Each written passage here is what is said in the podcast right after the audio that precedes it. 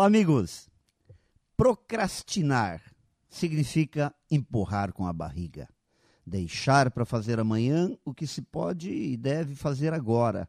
Não cumprir com os compromissos no tempo certo. Acreditar que podemos guardar o tempo para usar, quem sabe, um dia. Procrastinar é não saber que tempo não pode ser guardado para depois. E quantas pessoas que você conhece que, segundo o que foi dito, podem ser consideradas procrastinadoras?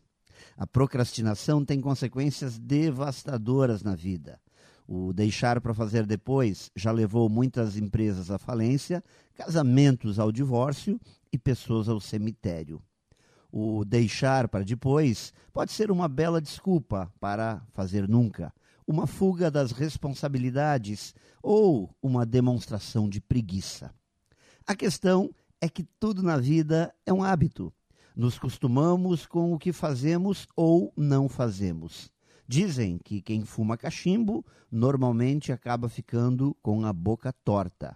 Então, são os hábitos que definem quem somos. E procrastinar também é um hábito. E de tudo isso, uma certeza: Talvez nem todo mundo tenha tanta paciência para esperar pela boa vontade dos procrastinadores, daqueles que sempre esperam para fazer depois. Talvez os procrastinadores acabem sendo deixados para depois. Pense nisso e saiba mais em profjair.com.br. Melhore sempre e tenha muito sucesso!